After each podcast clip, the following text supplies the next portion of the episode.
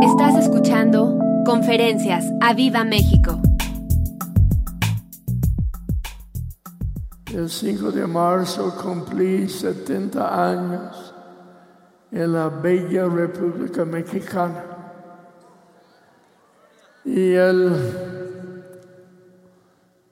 último día de este mes voy a cumplir 95 años en planeta Tierra.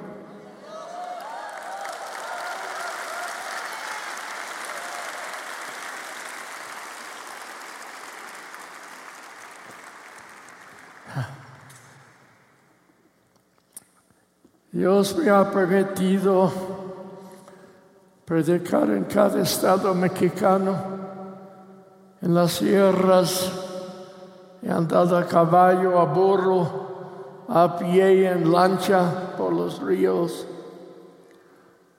Y he visto la obra de este país de costa a costa y de, de lado a lado y doy gracias a Dios por lo que Dios está haciendo en nuestro México. Digo nuestro porque he dado mi vida aquí. Yo tenía algo a mi, favor cuando Dios me envió a México. Sabía que no sabía nada. El pueblo mexicano ha sido mi maestro y han tenido mucha paciencia y quizás mucho aguante a través de los años. Amo a México. Quiero dejar mis huesos aquí. Sé que voy a la gloria, tengo mi boleto, regalo de parte de Jesús. Pues no tengo prisa. No me empujen, por favor. Hay tanto que hacer, tanto que hacer. Hermanos, la pregunta que me más me hace es la pregunta que quiero contestar hoy quizás en una forma de testimonio, porque me preguntan, ¿cuál es el secreto de tantos años en el ministerio sin desviarse? ¿Cuál es el secreto de vivir a los 95 años faltando 10 días? Y creo que quisiera hoy compartir verdades básicas, relaciones innecesarias y motivos santificados y puros para ver, para permanecer en la obra. Ah, a pesar de ser de 95 años, mi espíritu todavía es joven.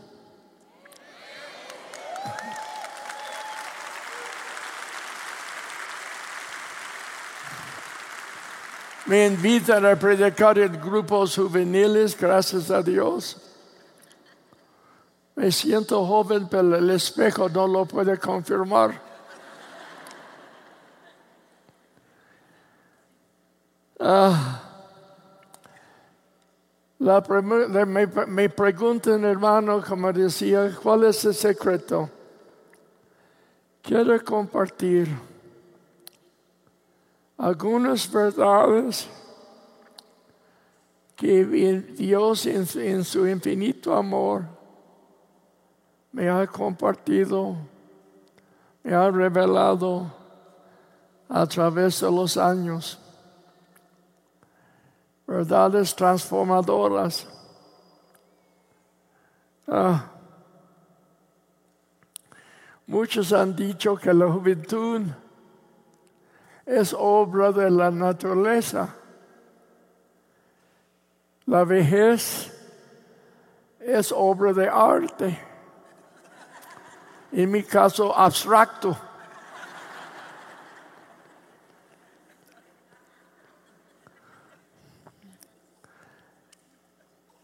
Hermanos, la vida no consiste en los años en esta tierra, sino cómo hemos podido aprovechar nuestra breve estancia en este planeta.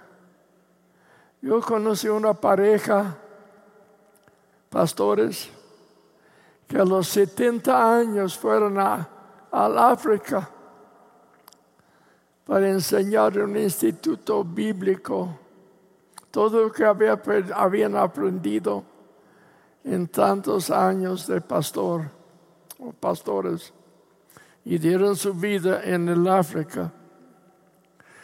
Yo he conocido a jóvenes, a personas que en cuanto a su valor o validez, murieron los 45 años pero fueron sepultados a los 75. Menospreciaron 30 años de su vida por no reconocer y conocer cumplir la voluntad de Dios. Yo todavía predico de uno a tres a cuatro veces por semana y les aviso que tengo el décimo don de continuación. Mi esposa. Soy como un pastor que la iglesia le daba 30 minutos cada domingo para terminar, para predicar y entregar el mensaje. Y para no sobrepasar los límites del tiempo limitado, pone un dulce por debajo de la lengua. Un día tenía un mensaje bien calentito. Metió la mano en la bolsa buscando el dulce y equivocadamente agarró un, un botón y predicó dos horas. Con o sin el botón, el botón lo puede hacer. El mensaje más largo de mi vida era de cuatro horas, quince minutos en el Valle de Vázquez, en el estado de Morelos. No vamos a romper el récord. Vamos a restar los 15 minutos.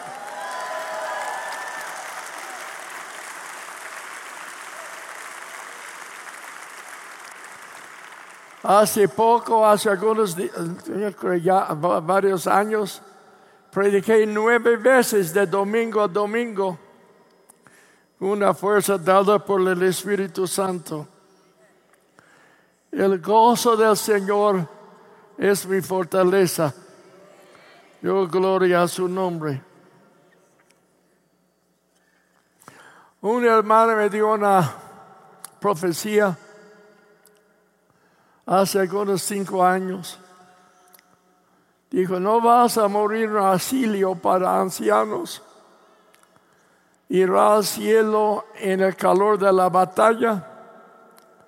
Pero tienes una montaña más que subir.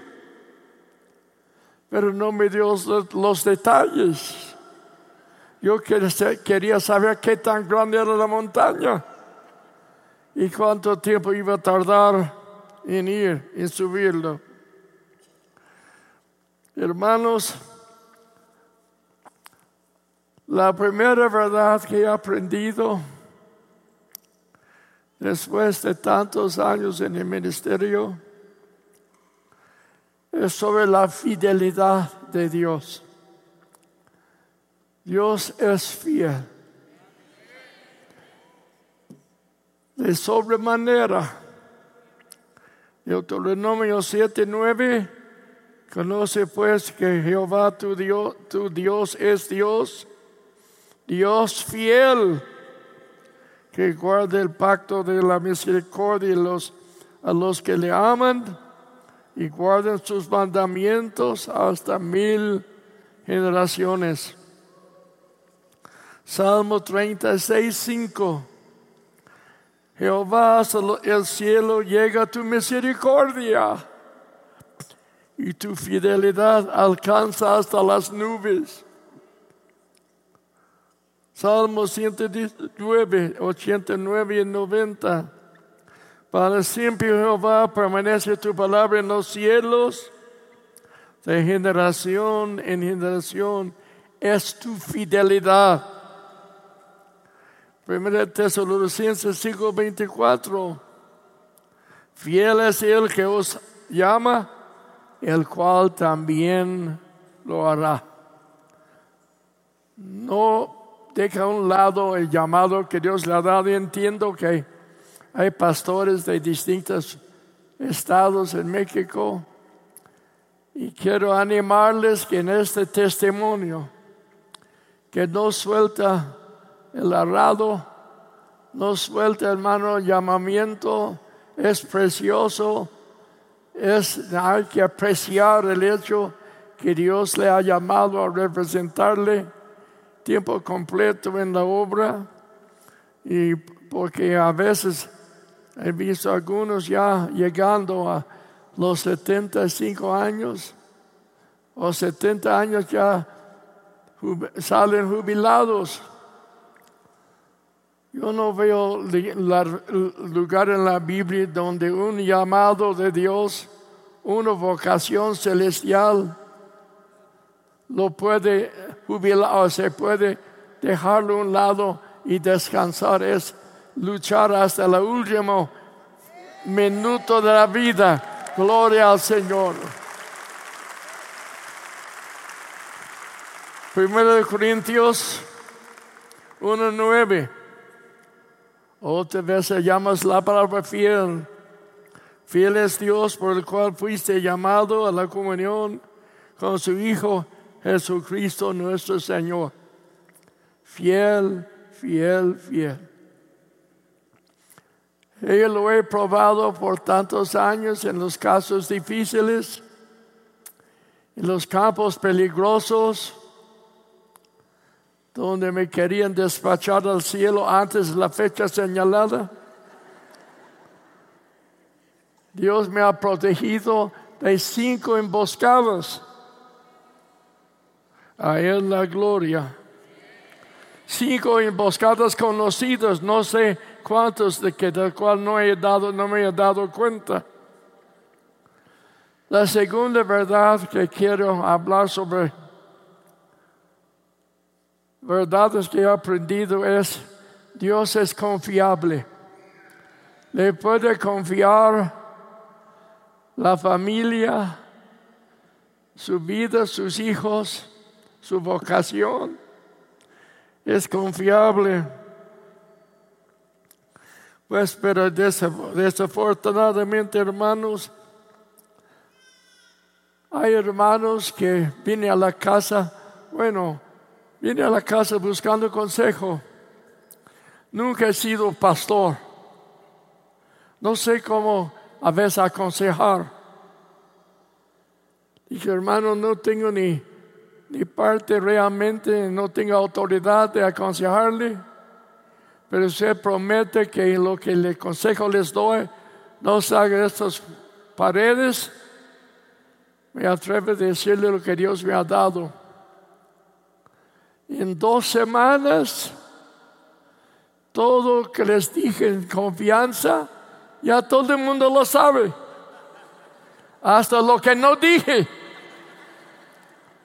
He aprendido que hay dos personas en las cuales yo tengo una confianza total. Dios y mi esposa Marta. Dos que los puede confiar, los, no estos secretos de pecado secretos que no conviene a todo el mundo que sepa.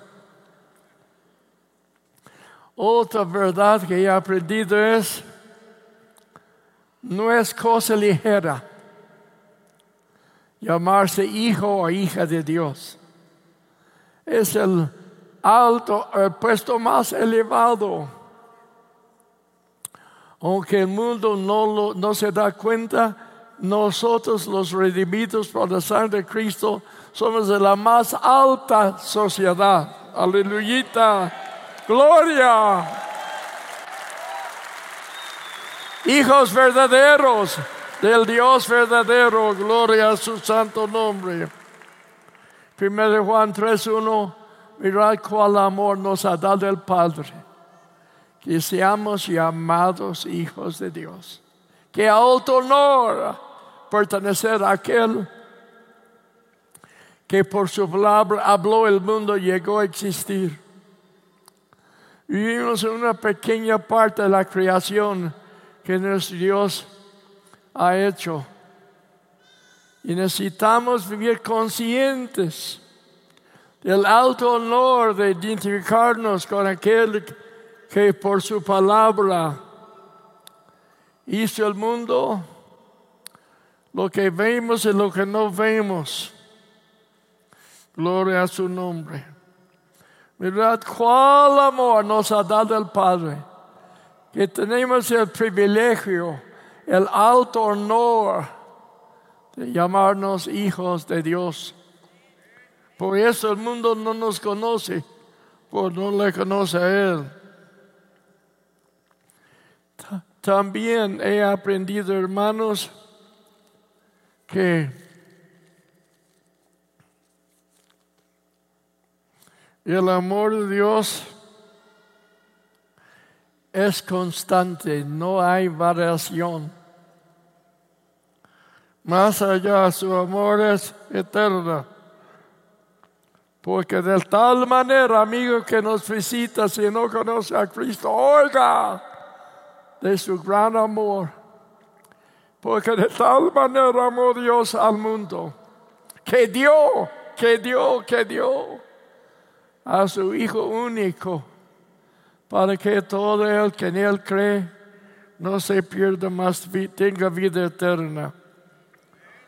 Alguien ha dicho, el amor de Dios nos eleva sin inflarnos, nos humilla sin degradarnos. Qué dicha, qué dicho tan bonito. El amor de Dios nos eleva sin inflarnos y nos humilla sin degradarnos. La quinta verdad que he aprendido después de andar por fe por más de siete décadas es que Dios es fiel en suplir las necesidades en todas las áreas. Gloria a su nombre un hermano ya en el cielo llamado Tommy Tyson dijo, Dios, la provisión de Dios es hallada por todo el camino de la obediencia.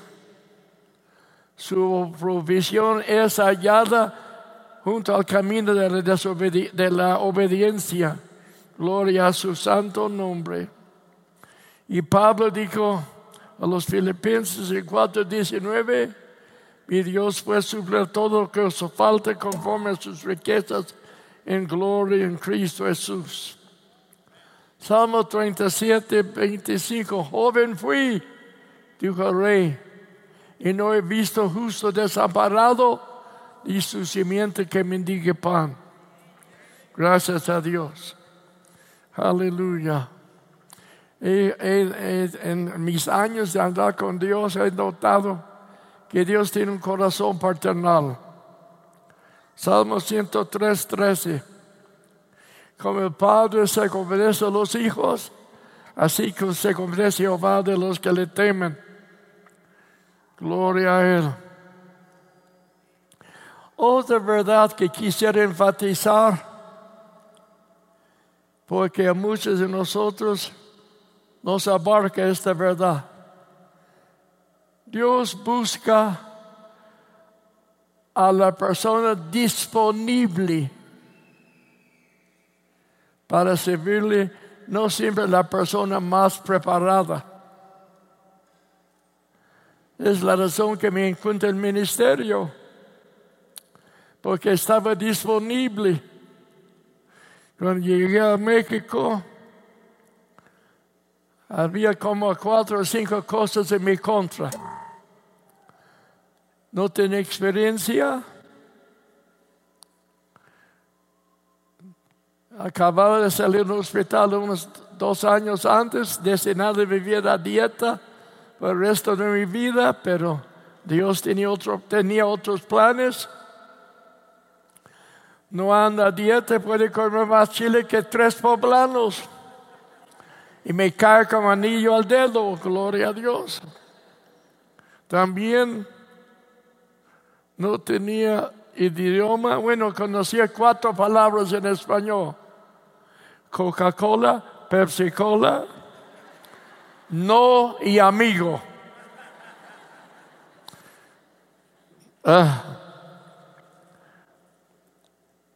Todo que la única cosa a mi favor era la voluntad de hacer, la voluntad de, cumplir el plan de Dios para mi vida a cualquier precio.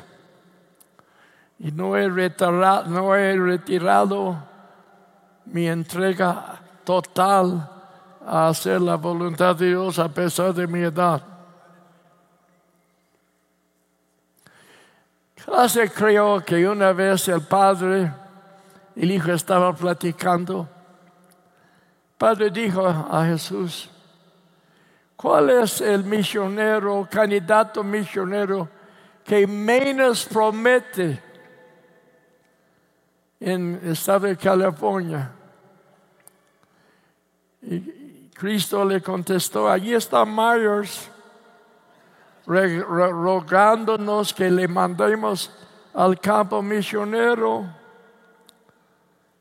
Y Dios Padre contestó, vamos a arriesgarlo. Gracias Padre por el gran arriesgo.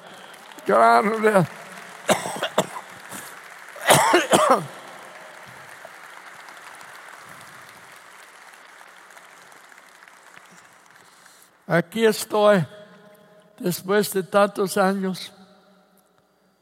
Si yo dijera que el llamamiento ha sido totalmente fácil, sería una mentira. Pero si le dijera ha sido glorioso, es la pura verdad. Aleluya. Es un gozo servirle. Es un deleite. Gracias a Él. Y si usted quiere de dónde Dios saca su ejército, lea 1 Corintios capítulo 1 del 25 al 31. Dice, no hay muchos sabios, son llamados. Gracias a Dios que hay algunos. Ni fuertes ni poderosos, pero Dios ha escogido lo que el hombre ha rechazado Ay, hermanos míos, solamente para que ser utilizada por Dios sea de cualquier posición en la iglesia, nada más un asistente o un puesto de enseñanza en alguna área, alguna área, es tener un corazón disponible de hacer lo que Dios le indica. Lo que Dios llama y Él les da el equipo. A donde Dios guía, nos alimenta. Lo he probado a través de los años. Gloria a su nombre. Y no importa el tamaño de su sueño, Dios es suficiente y grande para ayudar a llevar a cabo ese sueño. Pero si el sueño no le asusta, busca un suelo más grande. Dios anda buscando a gente que se lanza a lo grande. Aleluya.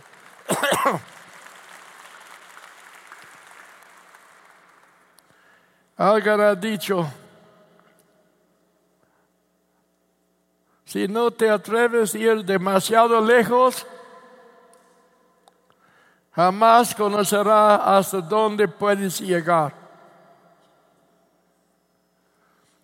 Y si no ves lo último, lo primordial, serás esclavizados por lo inmediato.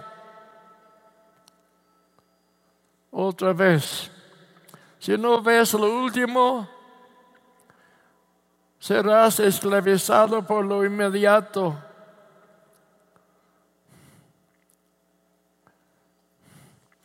Pero Efesios 3:20 nos dice, hermanos, que lo que Dios ordena no le cuesta trabajo de llevarlo a cabo a través de corazones obedientes. Pero otra verdad que he aprendido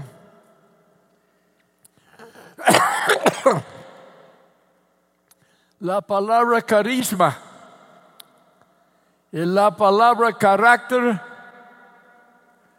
no son dos palabras sinónimas.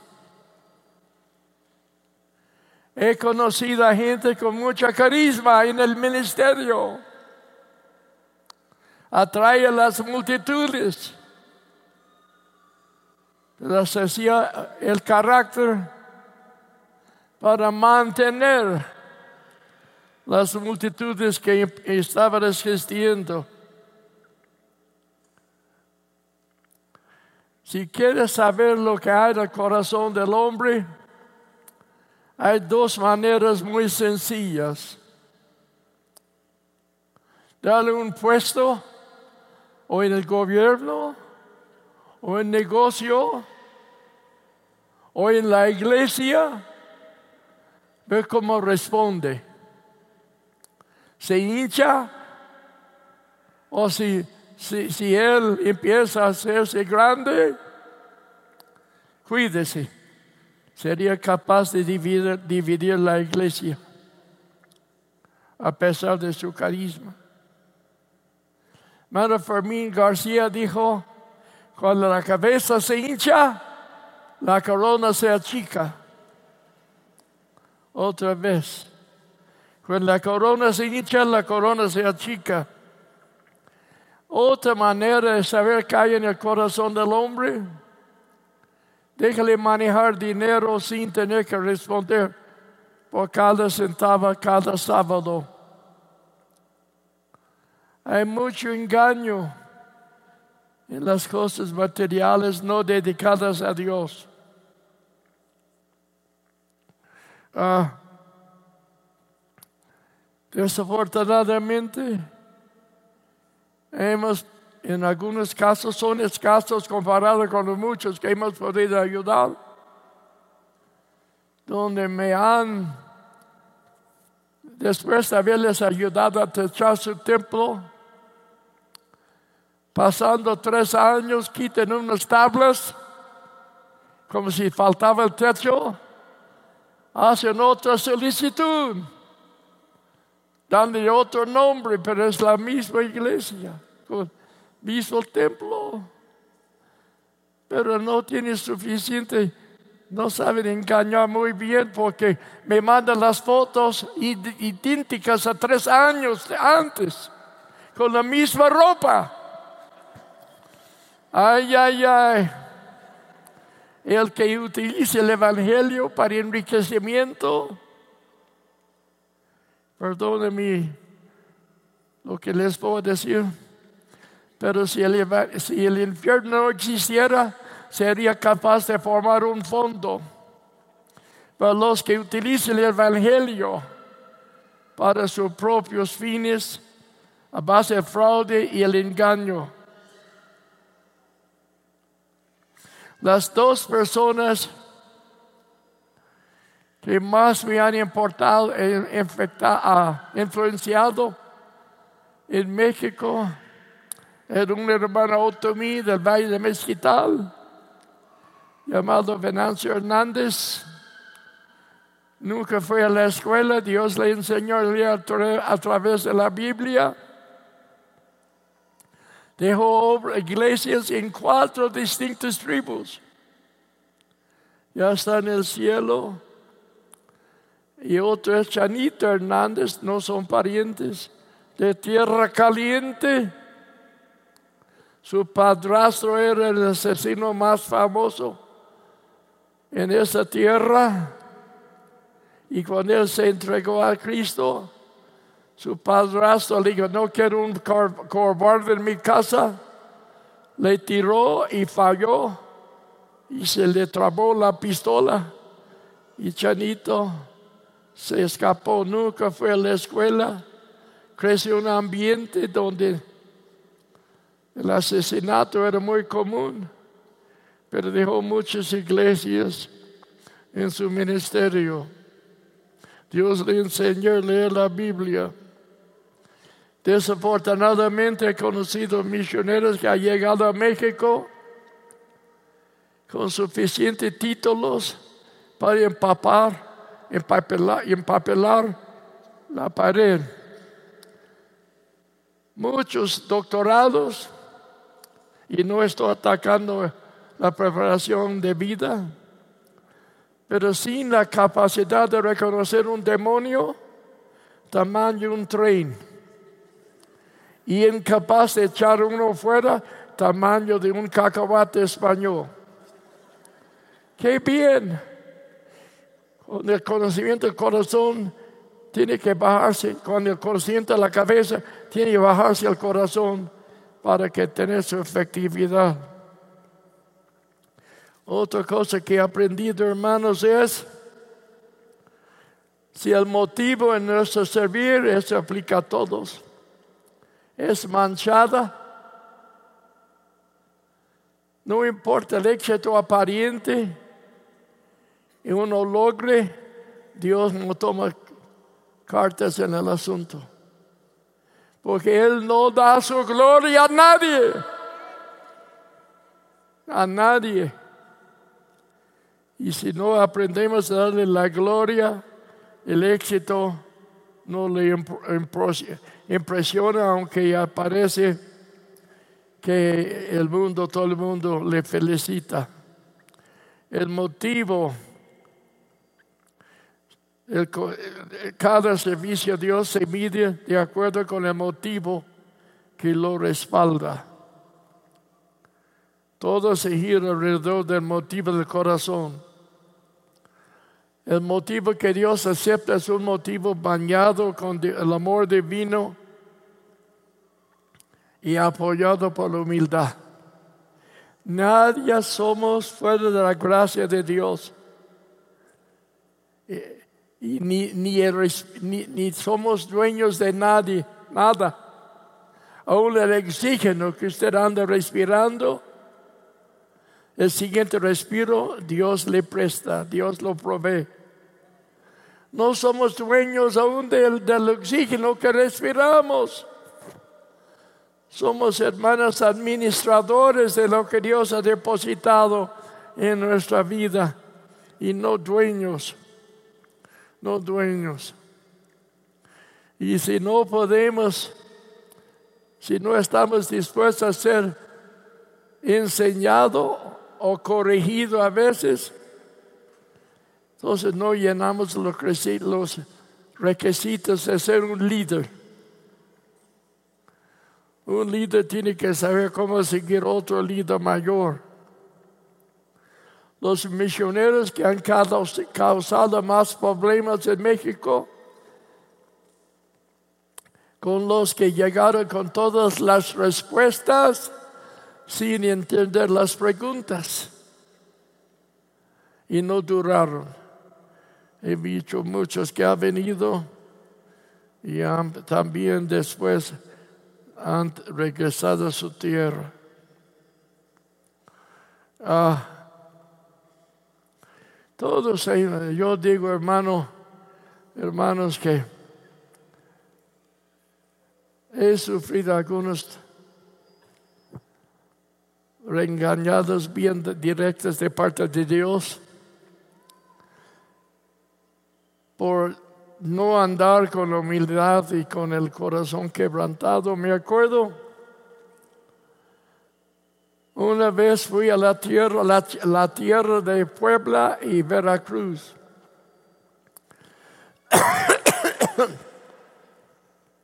pasé 15 días enseñando niños de pueblo en pueblo. También nos escapamos a las 4 de la mañana. Pues hermanos, ah, ah, no había dormido por dos semanas por las chinches tan agresivas.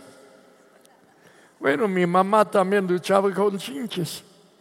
Vino un visitante y traía algunas chinches no invitadas. Y cuando se fue el visitante se, quedaron los no invitados. Tenía que bañar el colchón con agua caliente porque no había DDT hace 70, 80 años. Pues no había dormido yo casi nada en dos semanas. No sé cómo escondieron tantos chinches bajo un petate tan, tan delgadito. Llegué a México, todo mi capital de todo el viaje lo cuidaba muy bien. Era cinco pesitos y siete billetes de dólar, siete dólares. El aeropuerto de México, hermanos, era muy pequeño hace 68 años, 67 años. Y cuando le pregunté cuánto cuesta llevarme a la colonia, a una colonia muy cerca del aeropuerto, donde rentaba un cuarto por 60 pesos por mes, en aquel entonces de un hermano, me dijeron cinco pesos si vas solo o tres pesos si vas acompañado. Entonces me subí con otro para ahorrar dos pesitos. Cuando llegué a Plomero 61, di mis billetes a cinco pesos y no me quise devolver los dos pesos que me tocaba porque de otro pasajero. Yo le pues la tarifa es de tres, no cinco, dijo. Entonces la Biblia habla de usted, le dijo. Le, llama un ladrón. Y también habla de tu destino. Un infierno bien calentito. Ay, que Dios me perdone con este espíritu. Pues a fin me devolvió, me devolvió mis dos pesitos. Entré a mi cuarto y Dios me estaba esperando. Me, dijo, qué escándalo hiciste en la calle, ¿verdad? Por dos pesitos. Le contesté, prefiero no tratar más el asunto. Me dijo, es necesario que hablemos, hijo. Tú mandaste a este pobre hombre al infierno sin darle oportunidad de ir a la gloria.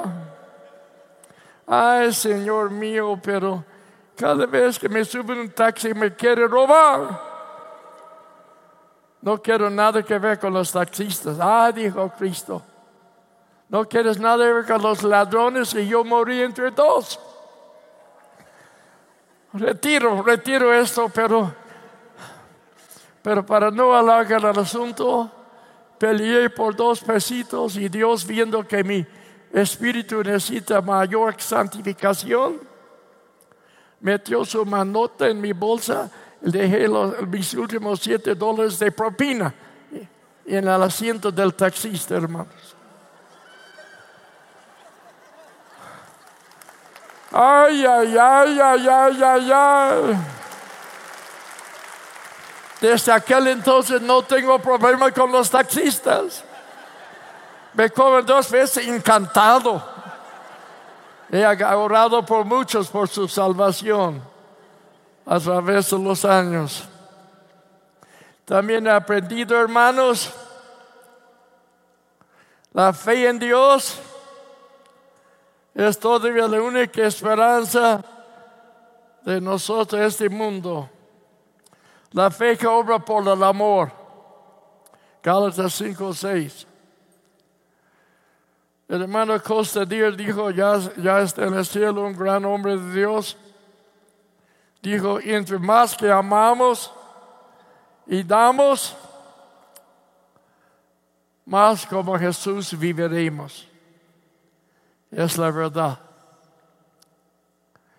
El capítulo eh, de 11 de Hebreos nos habla de las grandes hazañas logradas por la fe. Hermanos, Dios quiere que nosotros entendamos y aprovechemos lo que Él dice en su palabra sobre la fe. Pero una cosa sí, la fe y la razón no pueden vivir bajo el mismo techo. La razón es según pensar como el mundo piensa, piensa. La razón dice 12 y 2 son 4, 4 y 4 son 8, necesito 15. No tengo nada que dar. La fe dice 2 más 2 más Dios suficiente. Aleluya, aleluya, aleluya. Gloria a su nombre.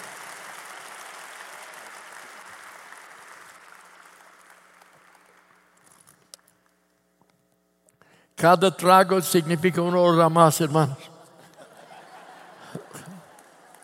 Aleluya. Hay gran peligro, he aprendido esto, lo he visto. Gran peligro en riquezas no dedicadas a Dios.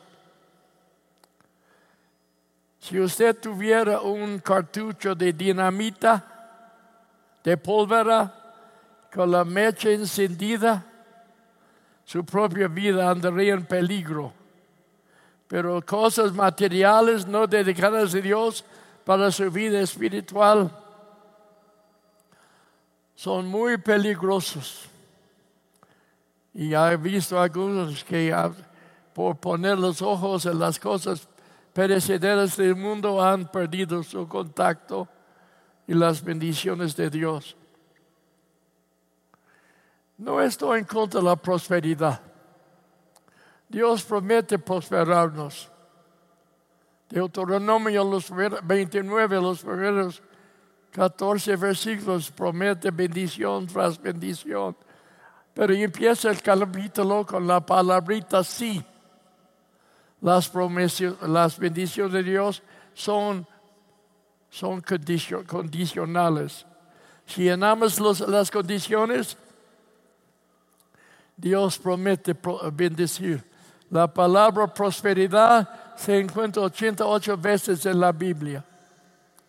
66 de las 88 veces y empieza con la palabrita sí. La promesa es, es condicional. La mitad de las, casi la mitad de las parábolas trata de dinero o con propiedades un verso en cada seis del Nuevo Testamento habla de dinero, avaricia. Muchos se, ofenden cuando uno habla de dinero en la, en la congregación.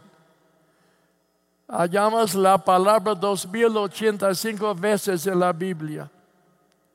Más se habla, más repite la palabra dinero que la fe, el amor el cielo, el infierno, esos cuatro temas combinados.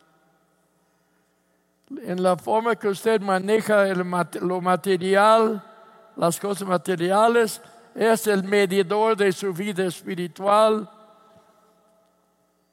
La Biblia lo enseña. Cristo hablando, hermanos, en Mateo 6 dijo, donde, esté vuestro, donde está vuestro tesoro, allí también estará vuestro corazón. Alguien preguntó a Rick Warren, escribe el libro La vida con propósito. Han vendido más de 30 millones de este libro. Yo estaba viendo un programa de la tele, un programa cristiano, y estaba entrevistando a Rick Warren. Hermano Rick, le dijeron, le, le preguntaron, ¿es un pecado ser rico? contestó, no, contestó no. No es pecado ser rico, es pecado morir rico. Es dejar lo que había podido invertir en la obra de Dios. Hermanos míos,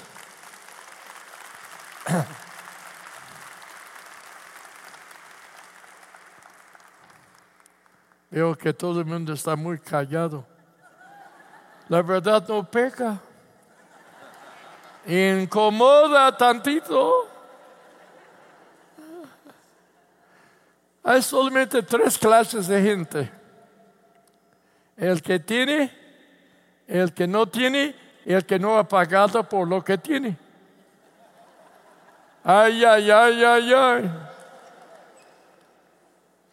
Muchos cristianos necesitan cirugía plástica, cortando estas tarjetas de crédito. Alguien ha dicho, la tarjeta, tarjeta de crédito es el invento más grande que la rueda y ayuda a comprar cosas que no necesitas con dinero que no tienes para impresionar a la gente que no te cae bien. Ay, ay, ay, ay, ay.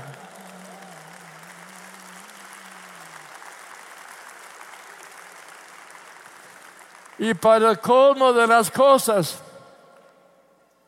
hay cristianos y no han aprendido ni siquiera el primer paso de la mayordomía, es el diezmo.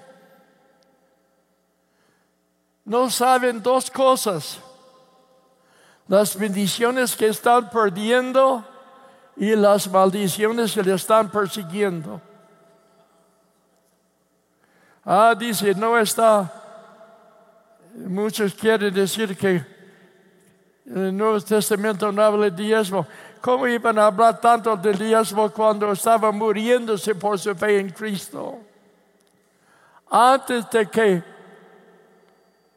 el apóstol Juan escribió terminada el libro de Apocalipsis, según la historia antigua, 40 mil mártires habían dado su vida por Jesucristo. Cuando llegué a México, el licenciado defensor del pueblo evangélico decía que del año 1040 al 1045,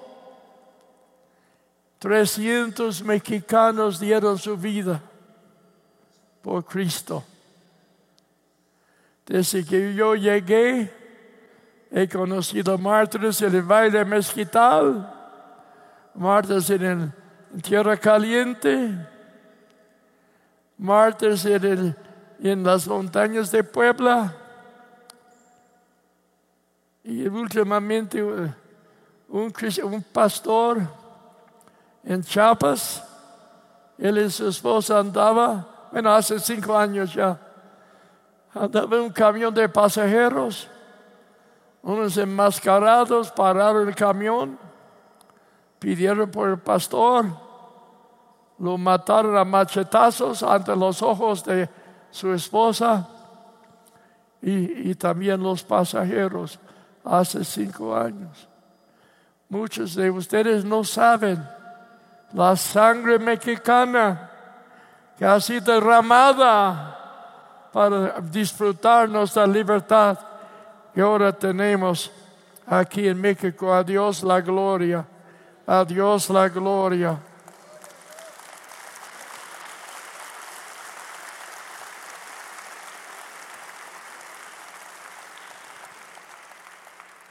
¿Cuántos quieren, sean honestos, cuántos quieren que Dios les prospere? Levanta las dos manos. Ahora, voy a pedir que este hermano aquí venga a ayudarme. Venga. Rápido, hermano. ¿Cómo se llama? ¿Cómo se llama? César. César. Digamos que hermano César es un asaltante. Y me mete una pistola entre las costillas y me dice, o el dinero o yo te mato. Yo despacho. Digo, no me mates, llévala. Lleva mi billetera, pero no me mates, por favor. Después el asaltante César cambia su tono. En voz de súplica dice, Señor, ¿no serías tan amable de pedir que Dios bendiga lo que acaba de quitarle con la pistola?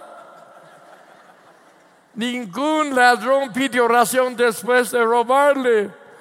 Si usted roba a Dios el diezmo y pide que Dios le dé un mejor trabajo, está perdiendo el tiempo.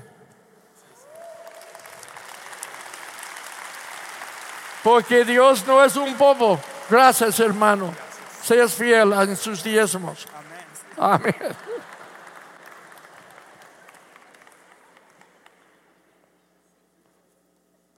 ¿Por qué tan callados, hermano?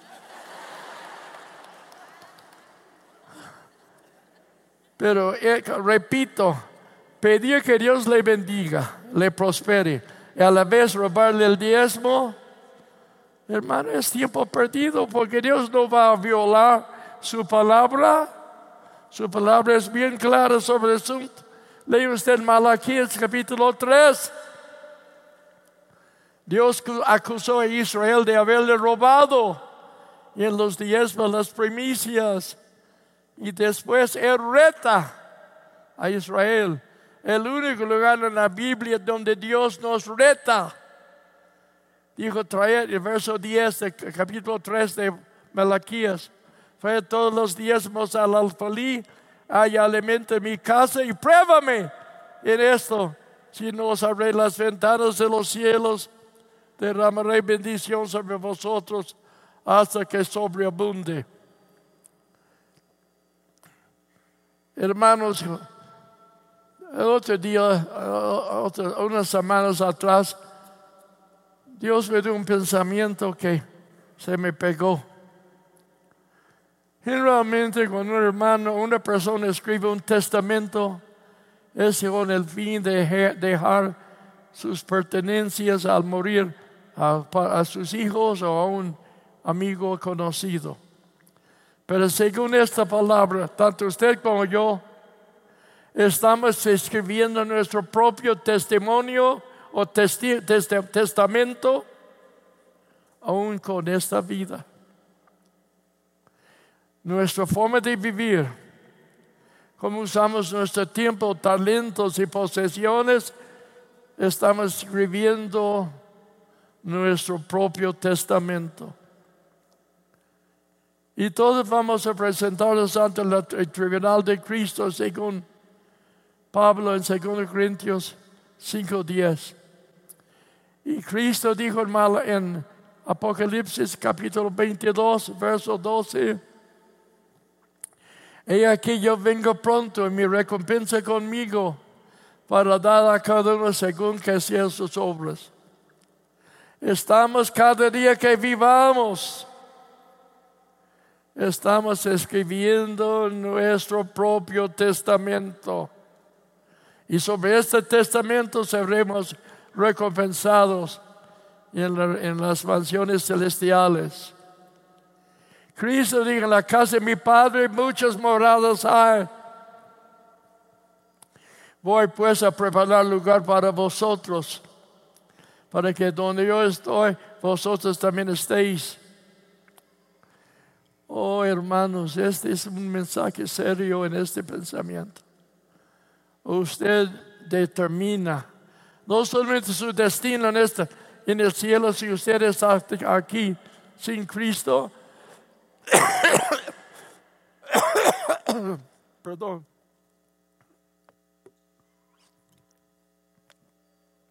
No solamente termina su destino. Hay dos caminos y dos destinos. El cielo, si confiamos en Jesús, el infierno, si lo, ignoramos. Pero también hay dos recompensas. Aún hay grados de castigo según Jesús. Los fariseos hipócritas van a recibir, dijo Cristo, recibe la, la mayor condenación. El que aparente algo que no tiene. Pero también, hermanos, dijo la, la casa, Cristo dijo en mi casa, mi padre, muchas moradas hay. Eh, hablando en sentido figurativo, cada vez que usted ayuda a la viuda, bendice al huérfano, visita a una persona enferma, hace una oración para una persona que anda pasando problemas en su matrimonio o en su trabajo, usted está mandando algo de material a su morada celestial. Un tabicón o por lo menos una tabla.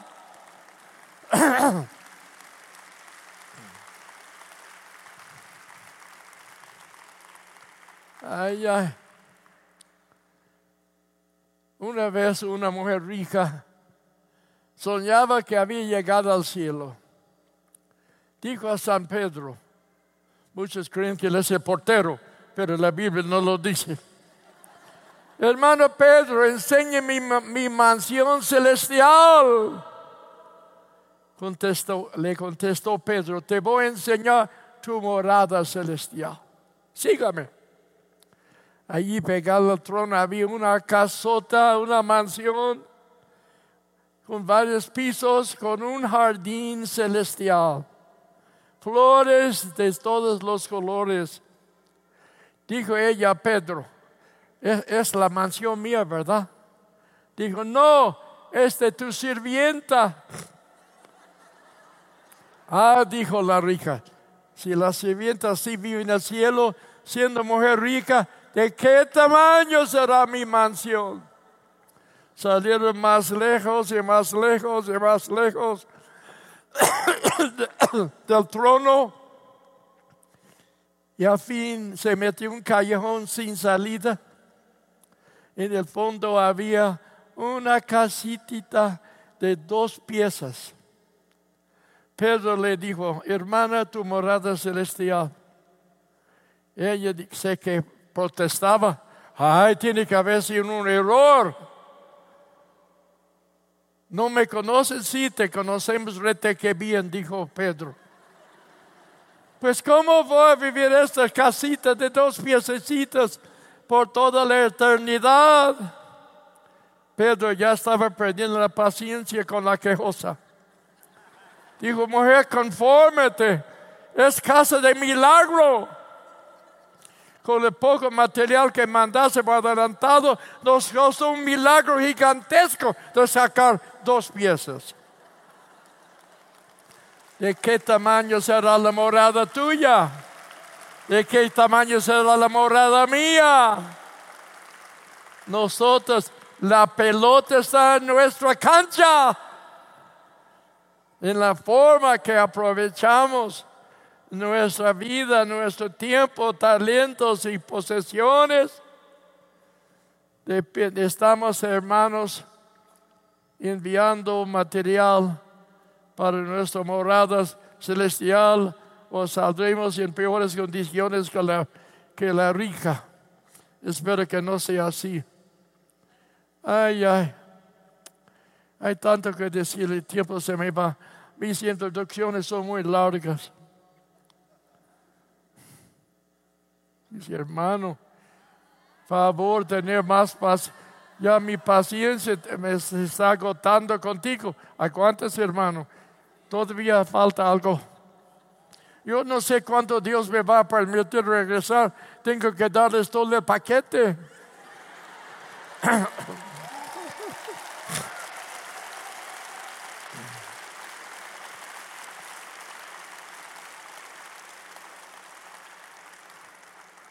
Muchos dan a Dios mucho crédito, pero poco dinero en efectivo.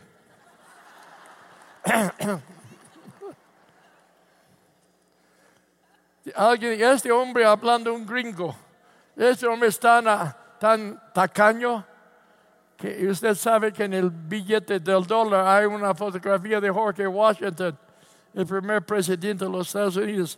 Dice, ese hermano es tan, tan avaro, aprieta un dólar de tal, con tanta fuerza que arranca lágrimas de los ojos de Jorge Washington. Ay, ay, ay. Enrique Ford dijo, el dinero no destruye al hombre, solamente le quita la máscara. Si la avaricia existe en su corazón, el dinero, solamente la hace salir a la superficie. Es verdad. El dinero hace un buen siervo, pero un mal amo. Un mal amo. Hermanos, los valores verdaderos son los valores espirituales. Gloria al Señor. Ah, dice hermanos, segundo de Corintios 4, 18, no mirando las cosas que se ven, las cosas que no se ven, porque las cosas que se ven son temporales, pasajeras, mas las cosas que no se ven son eternas. Gloria a Dios, aleluya. Hay que ver con los ojos enfocados en los valores eternos. Colosenses 3, 1 a 3. También, hermanos, nos habla de la necesidad. Si habéis resucitado con Jesús, poner la mira en las cosas de arriba, no de este mundo. Aleluya. Ya para terminar, primer aviso. Bueno, porque Ríos, su pastor, les ha dicho, es mi último pensamiento, sigue dos, veinte minutos más predicando. No es verdad, hermano Fernando. La victoria viene sobre las alas de alabanza. Es una verdad que he aprendido. Yo antes de casarme, yo vivía en un cuartito en una iglesia en la colonia más pobre de Veracruz. Y hermanos, ah, yo, mi cena era un, iba yo, yo iba a una panadería, yo vivía solo antes de casarme.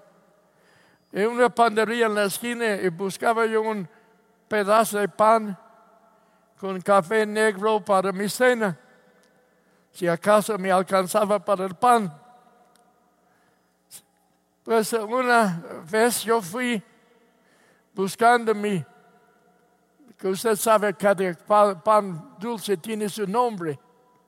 Entonces puse mis, mis codos sobre el vidrio para escoger mi pan, mi cena, y rompí, hermanos, el vitrio. Y bañé todo su pan con vitrio y un panadero bastante fornido y no muy, no, tenía buen, no, no, mal humor conmigo. Y le dije, ¿cuánto le debo? Nada más tenía cinco pesos. Le dijo, tres pesos le pagué. Pues no compré mi pan porque no quería pan dulce con vitrio no me habrías caído muy bien. Regresé a mi cuartito. El diablo acusaba a mi Dios. ¿Así te trata tu padre? Sabías que tenías cinco pesos, ya tienes dos y sin la cena. Empecé a qué puedo alabar a Dios por este asunto. Entonces dije, Señor, te doy gracias pues tenía los tres pesos para cubrir el bicho roto, número uno. Número dos, te doy gracias por ese panadero, no me dio un cheque, no sacó un chipote en mi coco con un trancazo. Número tres, te alabo por no haber roto todos los vitros en la panadería. Ya con eso, aleluya. Ya me acosé contento. El estómago, estómago vacío, pero mi corazón rebosando. Pero hermanos, he aprendido también el gran valor del bautismo del Espíritu Santo. Recibiréis poder, autoridad en Hechos 1.7, después que haya venido sobre vosotros el Espíritu. Yo fui, fui bautizado en el Espíritu Santo en plena guerra, en un portaaviones, el famoso barco Enterprise, entre las alas, por debajo de las alas en la cubierta. El, el barco tenía tres mil marineros y casi 100 aviones. Allí por cinco horas el Espíritu Santo fluía a través de todo mi ser, el mismo Espíritu que resucitó a Jesús de entre los muertos. Sentía que el cuerpo anda flotando, el barco estaba caminando, estamos en la popa. Y ay Señor, voy a flotar para allá, el barco va para acá. Pero con esa gloria creo que habría podido correr tras el barco andando sobre el agua. Qué encuentro tan glorioso por cinco horas. Ese barco Dios me llamó a servirle. Aleluya. También he aprendido algo más. El dulce nombre de Jesús en labios de fe causa espanto en las, las regiones infernales. Nombre de Jesús en labios de fe produce espanto en las regiones de, endiabladas del mundo, de este mundo en el cual vivimos. Gloria a Él. He aprendido también, hermanos, que no hay nombre, no hay, no hay fuerza mayor que la fe en Dios y usando el nombre de Jesús. Nos da el poder apoderado cuando nos invita a usar su nombre. Aleluya. He visto a demonios buscar otro sitio para vivir por ese nombre. Hasta algún demonio en, Guatemala me llamó por nombre. Cuando fui, la mujer tenía legiones de demonios porque su padre era brujo, había entregado a su hija a los ocho años al diablo para que le diera más poder. La mujer ya tenía 26 años, un lenguaje de obscenidad capaz de avergonzar a un marinero no convertido. Pues ya cuando entré ella me daba la espalda. Y cuando no hice ningún ruido, estaba arrodillado sobre una barca. Tenía dos días unos hermanos ministrando a esa pobre mujer. Pero cuando abrí la puerta, se volteó con, como relámpago y gritó, ¡ay! Yo no quiero nada que ver con Myers, nos maltrata. Ah, dijo, hasta Myers ha hecho algo de propaganda en las regiones infernales. Gloria al Señor. Dios le libró y ya regresó a la escuela dominical una nueva criatura, una mujer bien hermosa, con la gloria de Dios en su rostro. Hermanos, ya para terminar, segundo aviso. Ah, no tengo tiempo de darle un resumen. Pero una cosa también, quiero aconsejar al sobre todo los pastores, cuide su testimonio. Cuide su testimonio. No se exponga. Todos conocemos ministerios destruidos por no cuidar su testimonio. Y acuérdate una cosa. El diablo no tiene que decir la verdad para manchar su, su ministerio, nada más una mentira él puede presentar como la verdad. Mucho cuidado. Nunca lleva uno de esos pastores, nunca lleva una hermana a su casa sin que alguien le acompañe después del culto. No hay peligro, pero el mundo lo ve con otros ojos. Cuide su testimonio. ¿Cómo ha sufrido la obra? Aquí, en todo el mundo, por una caída moral del líder. Dios es capaz de perdonar y lo perdona las consecuencias de una vida destruida por el, por el pecado de inmoralidad, no fácilmente la puede borrar. Cuide su testimonio. No se exponga. No, no se confía en sí mismo. Dijo Pablo, hay que huirnos de la apariencia del mal. Y es mi consejo. Estas son algunas de las verdades que he aprendido. Muchas, hay muchas más que no aprendí. Pero estas son las que he aprendido. Padre Celestial, en nombre de Jesús, te pido, Padre, por mis hermanos aquí congregados, gracias por el perdón que nos has dado la vida que nos has impartido, la esperanza que tenemos de verte un día cara a cara. Gracias, Padre. Cuida esta iglesia. Ponga un montón de ángeles alrededor, protegiendo a los que entran los que salen, a los pastores y líderes en todas las áreas de servir Cuídeme los padres en nombre de Jesús. Oh Señor, que ninguno tome un paso mal dado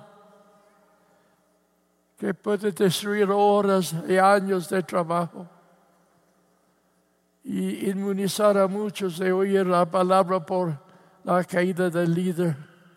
Protégeme los padres en el nombre de Jesús. En nombre de Cristo te lo pido. Gracias por esta iglesia, por mi hermana Fernando y Esther, que han sido fieles a ti, a tu familia a través de los años, por el amor que nos une en su reino, de unidad que buscamos en la, iglesia, en la obra del Señor en esta bella república y fuera de ella. Oh Padre mío, que somos, seamos uno para que el mundo crea que Cristo fue enviado por ti. Te pido también, Padre, que tú bendigas a las almas que nuevas que nos visitan. Alguno quizás simpatizador que ha venido varias veces, pero nunca ha invitado a Cristo a su corazón como su único Salvador pidiendo perdón de su vida de pecado y aceptando la limpieza dada por la sangre Jesús. Favor, inclina la cabeza si hay aquí alguno que nos visita y hoy día quiere un encuentro con Jesús para escapar no solamente del castigo eterno, sino también para estar con Cristo y la mayor, mayor parte de estos creyentes por toda la eternidad. Si nunca ha invitado a Cristo a su corazón, concédeme el privilegio como anciano, como un anciano en la obra, orar por usted. Indíquemelo, por favor. Si hoy día quiere recibir a Cristo como su Salvador, estoy mirando dónde están las manos de los nuevos que vienen. Alguna forma, mueve la mano si puede, si está aquí si todos son creyentes? A ver, no sé, no veo muy bien. ¿Cuáles levantaron la mano? Los que levantaron la mano, póngase de pie, por favor. Párese, no tiene vergüenza de Cristo, párese. Párese los si levantó la mano sin avergonzarse de Jesús. para aquí alguno, si recibe y, quiere que Cristo entre en su vida, párese. En este lado también alguno. No sé cuántos aquí los invitamos adelante, hermanos. Si usted está de pie para recibir a Cristo, quiero que me acompañe. Salgan de asiento. Venga, venga, salga de allí y vengan aquí adelante. Aleluya.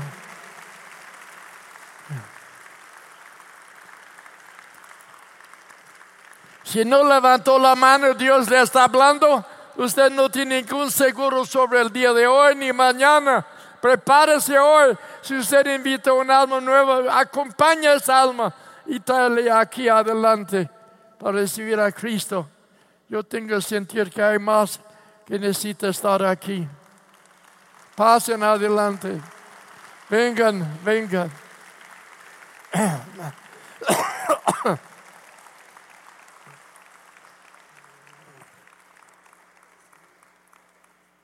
No sé qué hice con la la, la pastilla.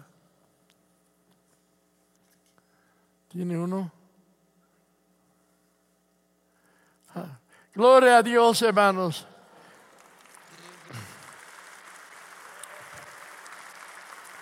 Dios me hace sentir que hay algunos más que están entre un sí y un no. Venga adelante. Le espero un rato más. No, si usted se avergüenza de Cristo, él también se tendrá vergüenza de usted ante el Padre. Muchos de ustedes ya conocen algo del Evangelio. Otros vienen por primera, segunda, tercera vez. Pues, ah, gracias a Dios. Quiero que formen dos filas, dejando lugar entre las dos filas para que alguien pueda estar por detrás de cada persona. Invito que cristianos de la congregación un cristiano tras cada varón, un hombre cristiano tras cada varón, una mujer cristiana tras cada mujer. Ayúdeme, un cristiano cada, tras cada persona aquí. Aquí hay mujeres que necesitan mujer, alguien que se para por detrás de cada uno. En todo, no ninguno sin tener su pareja. Ninguno sin tener su pareja. Ayúdeme, hermanos y edicanes. Aleluya. Ok. Quiero que entiendan una cosa. Primeramente les felicito. Bienvenido al reino de Dios. Bienvenido a, la, la verdad que transforma. Cristo dijo, venid a mí, todos los que te, tienen hambre y sed de justicia. Yo los haré descansar. Él quiere llevar su carga. Esto no se hace cada domingo.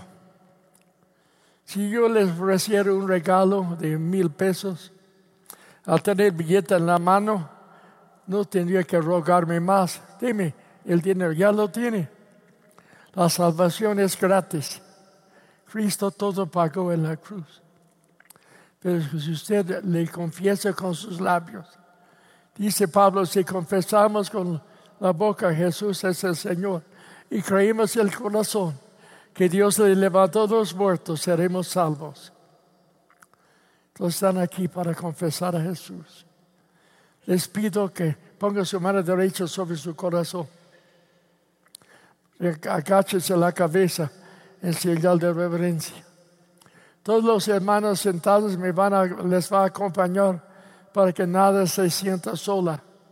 Repite esa oración de arrepentimiento y de recibir a Cristo. Digan en voz fuerte los que están aquí, los sentados también. Padre Celestial, vengo a ti. Nombre Jesucristo. Te doy gracias por tu gran amor Perdóname, Señor, por haberte ofendido, por haber pecado contra ti. Hoy día, acepte el perdón. por la fe en lo que Cristo sufrió en la cruz. Gracias por salvarme. Gracias por escribir mi nombre en el libro de la vida del Cordero. Gracias. Desde hoy te voy a seguir con todo mi corazón. Hoy no me pertenezco a mí. Soy propiedad tuya por la gracia de Dios. Gracias. Puede bajar su mano y levanta la cara. Puede bajar la mano. Bienvenidos al reino. Aleluya. Espera nuestra próxima emisión de Conferencias. ¡A Viva México!